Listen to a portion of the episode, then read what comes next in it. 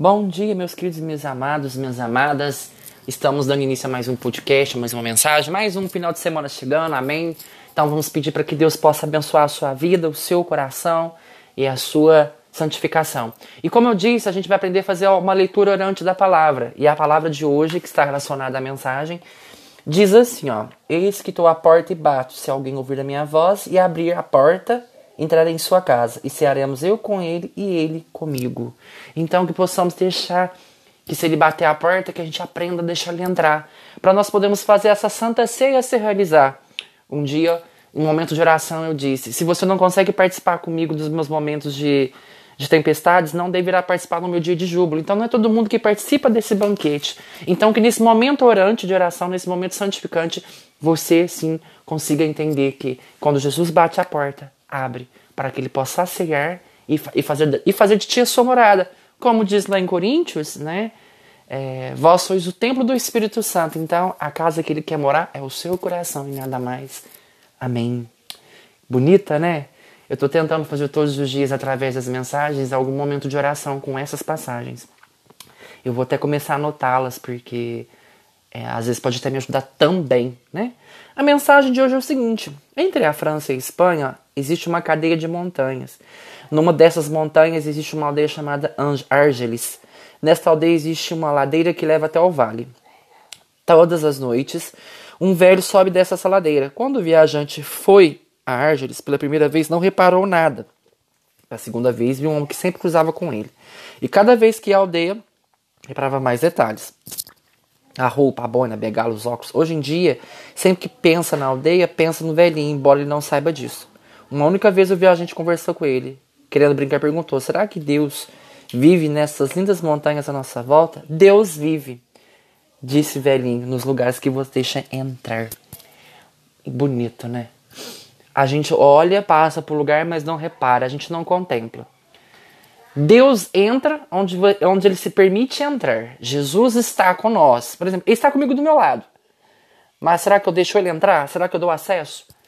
Como diz André Bar, eu abro as portas do meu coração, te dou livre acesso, Senhor. Então, que porta nós estamos abrindo ultimamente? A porta de Jesus para fazer a morada ou a porta de coisas que nos convém, que por um momento é fugaz e efêmero e por outro é eterno? E a Adriana de Mois depois fala de novo, né? Qual é a chave, qual é o segredo que abre as portas do meu coração? Então, qual é a chave, né? Qual é o segredo? Como ele diz, né? Que Deus faz morada nos lugares que ele deixa entrar. Então, acho que é muito, é, é muito realista e muito, muito bíblico e muito concreto quando ele fala: onde um ou dois estiverem, meu nome ali estarei. Então, ele mora no meio daquilo. Jesus não se limita nos muros de uma igreja, num templo, numa casa de oração. Não, ele vai onde ele quer estar. O momento ele está, ele está aqui comigo nesse momento, me inspirando, me ajudando a falar. E vem mais uma passagem bíblica que diz lá em João que quanto mais nós elevamos o nosso coração, mais perto a gente sente ele, mais perto nós vamos deixar que ele se permita entrar. Olha o que ele fala. Aquele que não nascer de novo não poderá ver o reino de Deus. E Nicodemos todo perguntando: como assim nascer de novo? Ele fala: em Jesus, em verdade digo, quem não renascer da água e do Espírito não poderá entrar no reino de Deus. O que nasceu da carne é carne, o que nasceu do Espírito é Espírito. Então, se você quer morrer para a carne, na carne você vai morrer. Se você quer morrer no Espírito, no Espírito você vai morrer. Então, você tem que saber escolher. Os prazeres mundanos não são ruins. O problema é quando eles são escravos dessas coisas do mundo. O mundo não é ruim. Você não pode amar as coisas do mundo. O que, que são as coisas do mundo? As coisas que passam, que são passageiras, que acabam com a tua alma, que acabam com o teu coração. É essa morada que você quer ter? Ou será que você quer ter a morada do Espírito, onde só as coisas boas permanecem? Ele fala: Não te maravilhes do que eu tenho te dito, porque é necessário nascer de novo. O vento sopra onde quer, ouve-lhe os ruídos, mas não sabe nem de onde vem, nem para onde vai. Assim acontece com aquele que nasceu do Espírito. Ou seja, o sopro de Deus, o amor de Deus, ele vai em qualquer lugar. A gente ouve o vento, não ouve? Mas a gente sabe o ruído, a gente escuta o ruído, mas não sabe para onde ele vai, para onde ele vem. Assim é o amor de Deus. Ele quer fazer morada no seu coração. Ele quer se permitir entrar.